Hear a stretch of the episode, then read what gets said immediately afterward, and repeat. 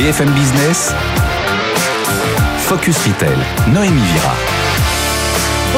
Tous, ravi de vous retrouver. Au sommaire cette semaine, la durée et autres marques vaisseaux amiral des Champs-Élysées se préparent en vue des JO Paris 2024. Un événement qui devrait drainer beaucoup de monde, tant de touristes étrangers que de Français. On attend plus de 11 millions de visiteurs pour les JO et 14% d'étrangers. J'ai le plaisir d'accueillir Mélanie Caron, directrice générale de la durée. Pour en parler, je serai également accompagnée de notre expert Julien Rebel, directeur général d'Altavia Palace. Notre start-up cette semaine, c'est Max de Génie, des préparations culinaires avec un indice glycémique réduit. On accueillera la cofondatrice de cette start-up, Eugénie Girardot. Et puis on finira par le chiffre de la semaine qui illustre le désamour des Parisiens pour l'avenue des Champs-Élysées. A tout de suite. Focus Retail, la distribution de demain s'invente aujourd'hui. Il n'y a pas que le comité des Jeux Olympiques ou les athlètes qui se préparent aux Jeux. Les grandes enseignes ou marques sont aussi dans les starting blocks. C'est ainsi qu'on a vu apparaître par exemple Lululemon sur les Champs-Élysées. D'autres enseignes comme Sephora ou encore euh, Zara ont fait d'importantes rénovations. La durée, après euh, plusieurs mois de fermeture pour rénovation, a aussi pris une nouvelle dimension, tant physique, en passant de 650 à 1000 mètres carrés qu'expérientielle. Aujourd'hui, j'ai le plaisir euh, d'accueillir sur ce plateau Milani Caron. Bonjour. Vous êtes directrice directrice générale de la durée. À mes côtés également Julien Rebel. Bonjour, vous êtes euh, directeur général d'Altavia Palace. Merci beaucoup à tous les deux euh, d'avoir accepté euh, cette invitation. Au sortir des confinements, la durée affaiblie a changé de main au printemps 2021 avec un nouveau propriétaire, le Love Group. Est-ce que c'est ce qui explique aussi ces différentes transformations, rénovations? Alors un changement d'actionnariat dans la vie d'une entreprise, c'est toujours un moment effectivement de, transformation. Euh, depuis euh, deux ans, euh, nous avons à cœur effectivement de, réinvestir la marque, de continuer à la déployer.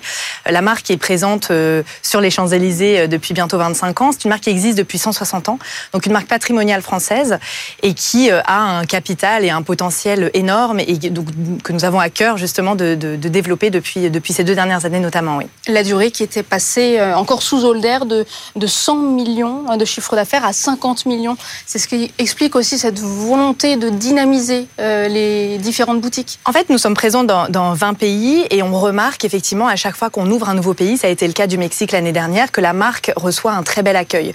Euh, et puis en France, qui reste notre marché principal, la marque est présente, elle est dans le cœur des Parisiens. Moi, j'ai un nombre incalculable, incalculable d'anecdotes qui me sont racontées par nos clients qui se souviennent qu'ils y allaient quand ils étaient enfants, etc. Et donc on est vraiment dans une marque euh, patrimoniale qu'il faut évidemment continuer à, développer et, et à enrichir. Alors vous êtes signataire euh, d'un contrat de licence avec le Comité international euh, olympique pour des produits aux couleurs des JO. Tout à fait. Quels sont ces produits et comment Alors, seront-ils distribués? Pour nous, c'était important de participer à cette grande fête populaire que sont les Jeux Olympiques. Donc assez rapidement, nous avons pris attache avec les personnes en charge de Paris 2024 et, de, et, de, et du développement des produits sous licence. Et nous avons donc développé une gamme de coffrets euh, dédiés, donc vraiment des coffrets souvenirs euh, qui marqueront l'événement, euh, des macarons dédiés, des pâtisseries dédiées, à la fois pour les Jeux Olympiques et pour les Jeux Paralympiques.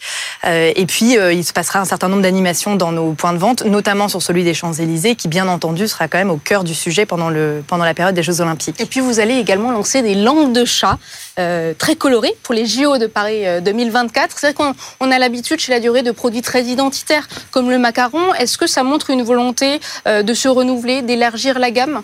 Alors l'innovation autour de, la gamme est très importante chez nous. On a effectivement lancé l'année dernière euh, un nouveau produit qui s'appelle Eugénie, on y reviendra peut-être. On a, relancé les langues de chat puisque c'est un produit qui existe chez nous depuis très longtemps et on l'a vraiment décliné euh, en fin d'année dernière et on, travaille effectivement euh, une boîte de langue de chat spécifique pour euh, à l'occasion des Jeux Olympiques comme une petite bougie parce que pareil la maison euh, offre depuis très longtemps une gamme de bougies assez euh, assez large dans, nos, dans, dans, les boutiques. Donc on a profité aussi des Jeux Olympiques pour euh, proposer une senteur particulière. Ces langues de chat, elles sont produites dans votre atelier à Morangis Absolument. Et donc en fait les langues de chat c'est vraiment un biscuit très simple qui passe au four enrobé de chocolat, euh, qui existait en fait historiquement chocolat au lait, chocolat noir, euh, qui qu'on a développé avec des saveurs vanille, caramel yuzu, citron, fraise.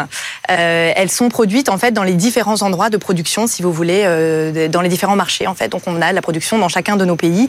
Nous avons un atelier de production qui va qui produit ces langues de chat. Comme vous nous l'avez décrit, ça donne envie en tout cas. Fin 2023, le vaisseau amiral des Champs-Élysées a rouvert ses portes avec une possibilité de 15% de trafic supplémentaire. Le premier étage a été aménagé pour accueillir des événements aussi, des événements d'entreprise. Et puis, vous voulez augmenter aussi la part de la clientèle locale qui, je crois, est aux alentours de 25-30% aujourd'hui. Est-ce que c'est la pandémie qui a un peu remis les pendules à l'heure? Alors, notre adresse des Champs-Élysées a, historiquement accueilli une clientèle, notamment le Midi, qui est une clientèle qui travaille euh, sur les Champs-Élysées, une clientèle de quartier au fond, mais pas une clientèle d'habitants, mais plutôt une clientèle de travailleurs. Mmh. Euh, évidemment, en plus de la clientèle touristique qui se balade, vous le savez très bien, euh, en long et en large sur les, champs, sur les Champs-Élysées. Notre volonté avec cette rénovation, c'était aussi de proposer des, vraiment des nouvelles expériences, de montrer avoir aussi notre savoir-faire. c'était important pour nous de remettre les pâtissiers au centre du, du, débat. donc, on on, crée un bar à dessert où les clients peuvent venir voir les, pâtissiers au travail. Il y a des événements. Euh, on a, on a effectivement euh, euh, créé une salle spéciale en fait pour recevoir les événements. vous le mentionniez à l'instant, parce qu'on a de la demande en fait, parce qu'il y a des entreprises qui travaillent autour des Champs Élysées et que les lieux de réunion à, l'extérieur des bureaux ne sont pas très fréquents.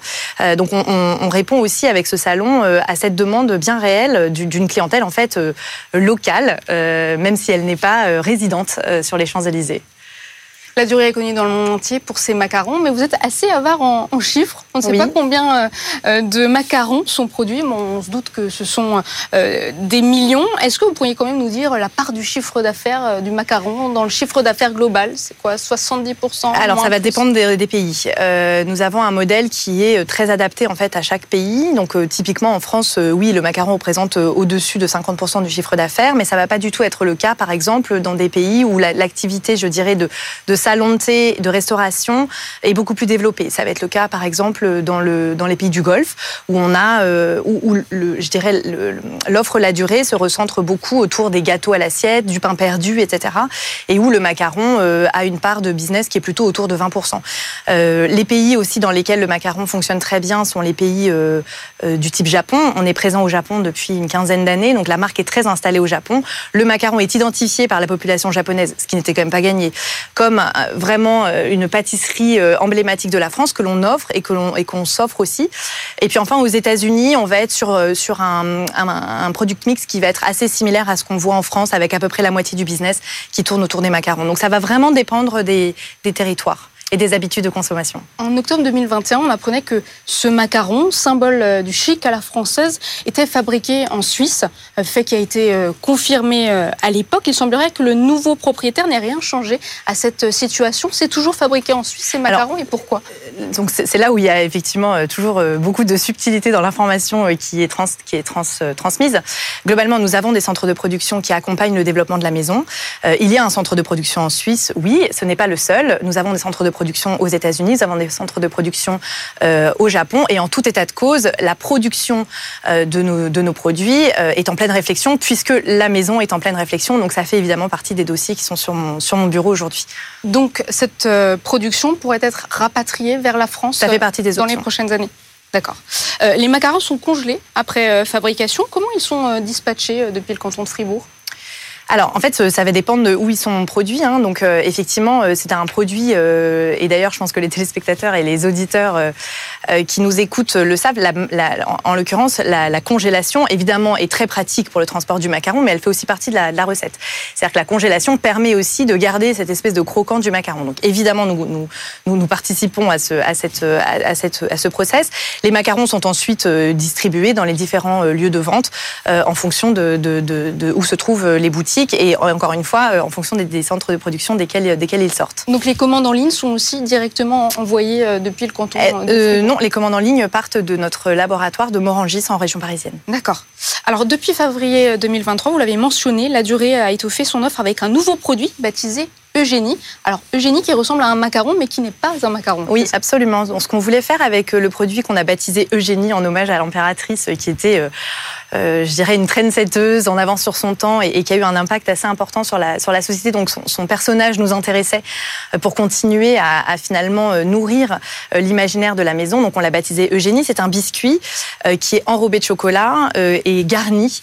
donc on a une huitaine de recettes à date, chocolat, pistache, fraises, yuzu, etc. Donc, donc l'idée avec ce produit, c'est aussi de répondre à une clientèle euh, qui euh, est plus euh, friande de chocolat et peut-être un peu moins de macarons. Et puis c'est un produit qui se garde aussi un peu plus longtemps, donc il est plus aussi plus facile aussi pour faire des cadeaux, puisque la marque La Durée est aussi une marque de cadeaux. C'est une marque qu'on offre et qui est aussi très prisée pour voilà dans les dans les moments, je dirais festifs et de et de cadeaux. Et d'ailleurs le biscuit sablé, le biscuit sablé de génie est sans gluten. Sans gluten, oui, absolument. Vous n'utilisez ni additifs ni colorants dans les macarons. Vous avez procédé au désucrage aussi d'un bon nombre de produits. Est-ce que c'était une forte attente euh, des consommateurs de consommer des pâtisseries plus saines Alors, je dirais, la, marque n'a jamais utilisé de colorant euh, non naturel, n'a jamais utilisé d'additifs, n'a jamais utilisé de conservateurs. Donc ça, c'est pour le coup vraiment l'héritage sur la, promesse, je dirais, euh, produit. et nous avons effectivement travaillé au désucrage. Alors, Bien, sûr parce que c'est une attente, mais aussi parce que euh, finalement euh, on se rend pas compte, mais nos palais ont changé. Euh, nous avons l'année dernière fêté nos 160 ans, enfin il y a deux ans maintenant, c'était c'était en, en, 2022. Et à, à, cette occasion, le chef a refait des recettes qui étaient relativement anciennes, 25, 30 ans, et les premiers essais étaient extrêmement sucrés. Et on ne se rend pas compte à quel point notre palais a évolué. Et en réalité, aujourd'hui, on mange beaucoup moins sucré que ce qu'on le faisait il y a 25 ans ou 30 ans, avec un vrai, une vraie exigence sur les saveurs dirais, euh, authentique. Euh, donc assez naturellement, évidemment, nous, on accompagne euh, ce, ces, transformations des demandes du consommateur. C'est qu'on s'habitue à ce désucrage, c'est ce que vous venez d'expliquer. Absolument. On, va passer tout de suite au focus de la semaine. C'est vrai qu'on le disait, Julien, on voit cette mue, cette transformation des Champs-Élysées en vue des JO 2024. Cette avenue emblématique qui va changer totalement de visage avec de, nouveaux acteurs, d'autres qui sont toujours là mais qui vont euh, changer d'adresse.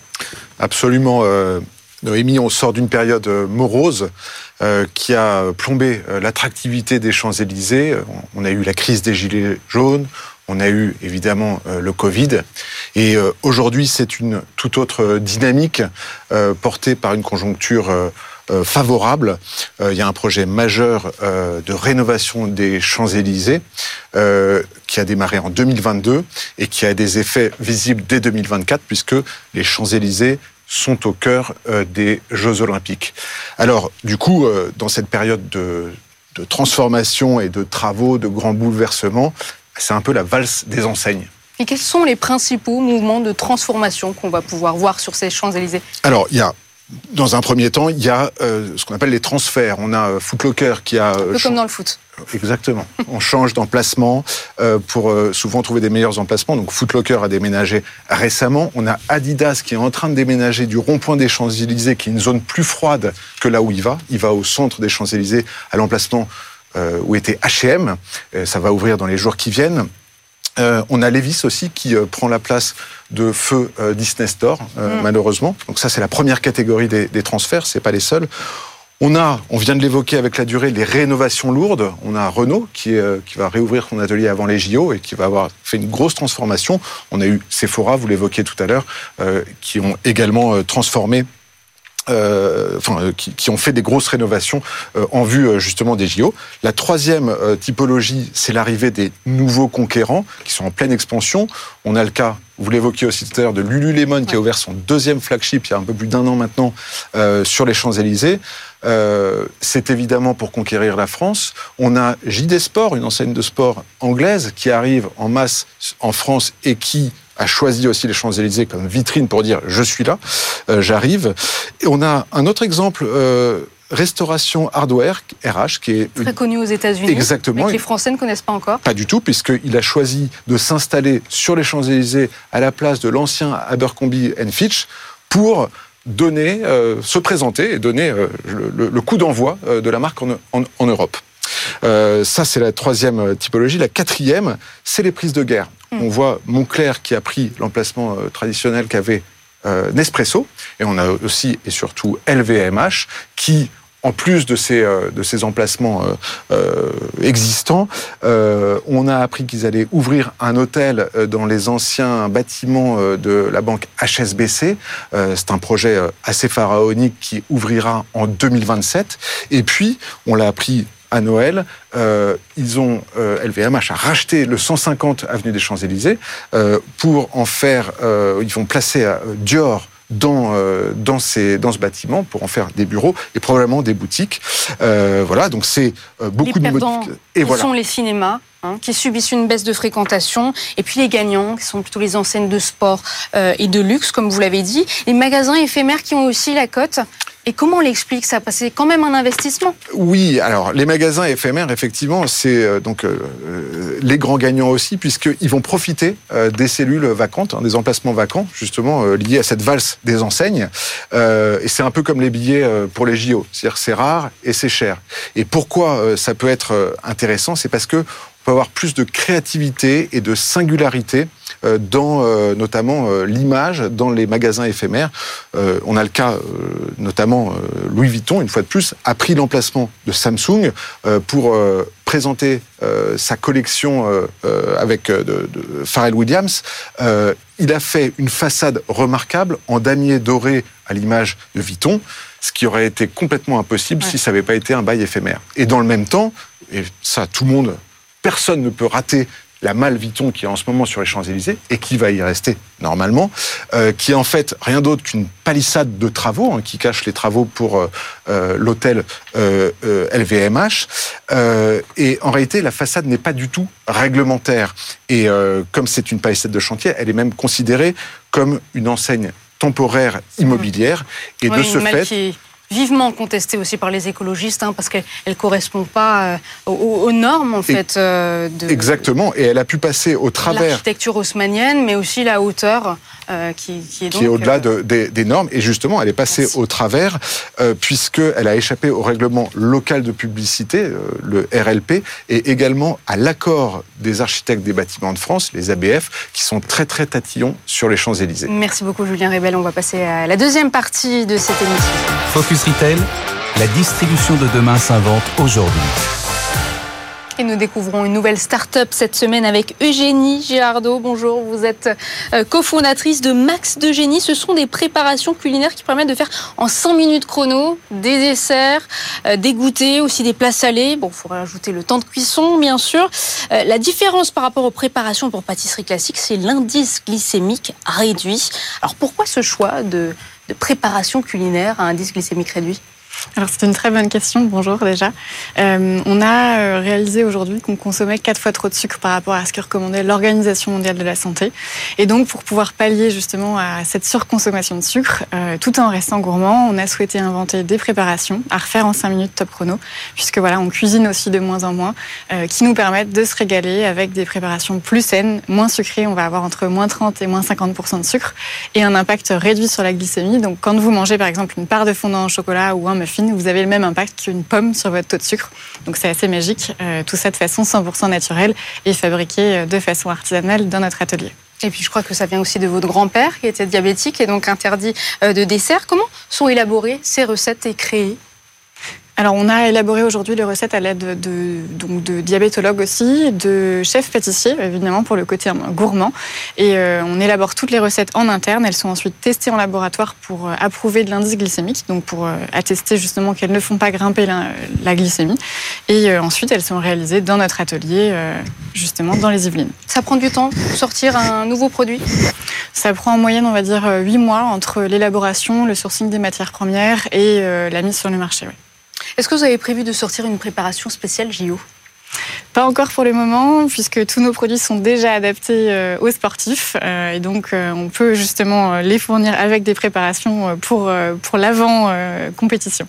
Et là, qu'est-ce que vous nous avez amené euh, sur ce plateau Là, j'ai fait des muffins, euh, donc avec une couche chocolat au milieu pour encore plus de gourmandise, euh, en forme de petit cœur, puisque c'était la, la Saint-Valentin cette semaine. Donc euh, voilà, je vois Julien qui est en train de, de sur euh, l'assiette. N'hésitez pas à goûter, Julien, et puis comme ça, vous allez nous dire si on sent, si on, si on sent cet indice glycémique réduit. Et puis pendant ce temps, je vais poser une question à Mélanie Caron. Alors, dans la croissance de la durée, passera par un développement à l'international.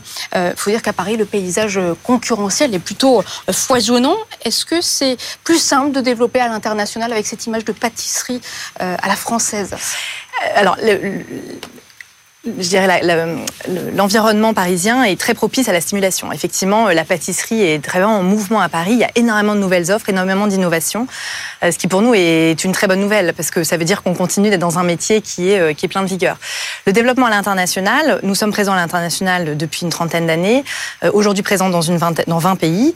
Euh, évidemment, quand on part à l'international, on défend la pâtisserie française, on défend l'art de vivre à la française et on fait voyager finalement nos religieuses nos éclairs euh, euh, et euh, nos millefeuilles dans les différents pays dans lesquels on s'installe. Donc c'est vrai que l'étiquette France, l'étiquette pâtisserie française, évidemment, en rencontre un certain succès dans les différents pays dans lesquels on s'installe. Alors ce qui est intéressant, c'est que la durée va aussi couvrir les nouveaux usages de la consommation de la clientèle urbaine à travers l'ouverture de nouveaux coffee shops.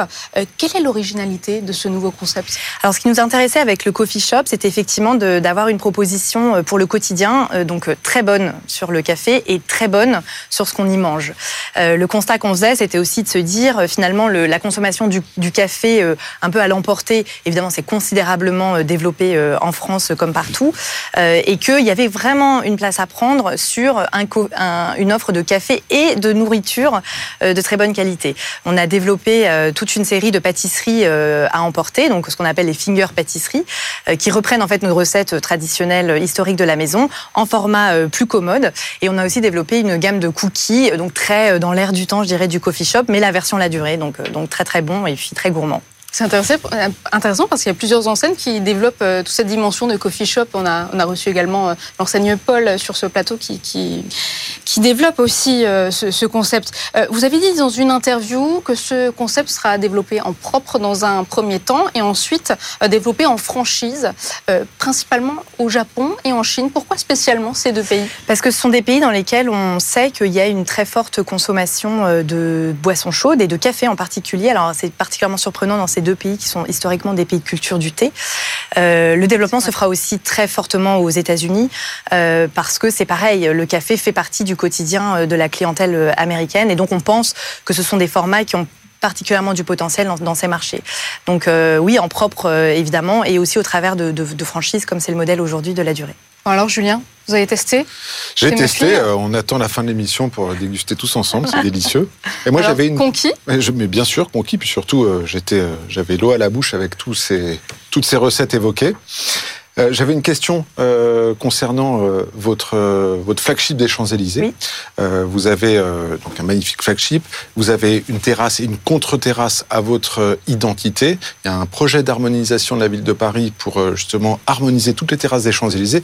Est-ce que vous allez être contraint de modifier votre terrasse? Absolument. En tant que commerçant de l'avenue des Champs Élysées, nous respectons bien évidemment le, le règlement des Champs Élysées et la mairie a, a entamé il y a quelques quelques temps déjà un projet de refonte complète de toutes les contre-terrasses des Champs-Élysées en vue d'harmoniser euh, finalement ces contre-terrasses euh, afin de, voilà, de, de peut-être de, de, mettre un terme à des terrasses un peu plus sauvages, un peu moins élaborées et sophistiquées que celles que nous avons aujourd'hui. Donc euh, tout naturellement, nous, nous serons prêts pour les JO avec la nouvelle terrasse proposée par le, par le comité des Champs-Élysées et la mairie de Paris. Eugénie Girardot, vous approvisionnez dans le moulin de la famille. Vos produits viennent de, France à 80%. Euh, vous êtes distribué sur votre site, euh, dans les épiceries, aussi en boutique vrac, euh, en magasin bio. Comment on trouve sa place parmi les grands du secteur? Je pense à Alsa, je pense à Nestlé. Est-ce que vous avez une stratégie particulière? Alors aujourd'hui, on essaye vraiment d'apporter euh, notre valeur ajoutée, c'est-à-dire de pouvoir apporter des produits qui vont être moins sucrés, qui s'adaptent aussi à des gens qui souhaitent manger euh, de façon un peu plus saine. On a des marques comme Alza ou Nestlé qui ont malheureusement très peu innové hein, sur ces 30 dernières années. Donc on arrive vraiment avec une proposition de valeur qui va être euh, un peu plus adaptée aux nouvelles tendances alimentaires aujourd'hui, en fait, notamment avec des produits moins sucrés, avec un indice glycémique faible. C'est intéressant ce que vous dites. Il y a un manque d'innovation aujourd'hui dans le secteur des préparations culinaires. On va dire qu'on est sur des gros acteurs qui ont fait leur place il y a une trentaine d'années. Euh, donc effectivement, il y a, un, il y a un, un, potentiellement un peu d'innovation à faire sur ce secteur-là pour que les gens euh, continuent à cuisiner euh, à la maison, mais de façon plus saine. Et vous avez des projets d'expansion pour les années à venir?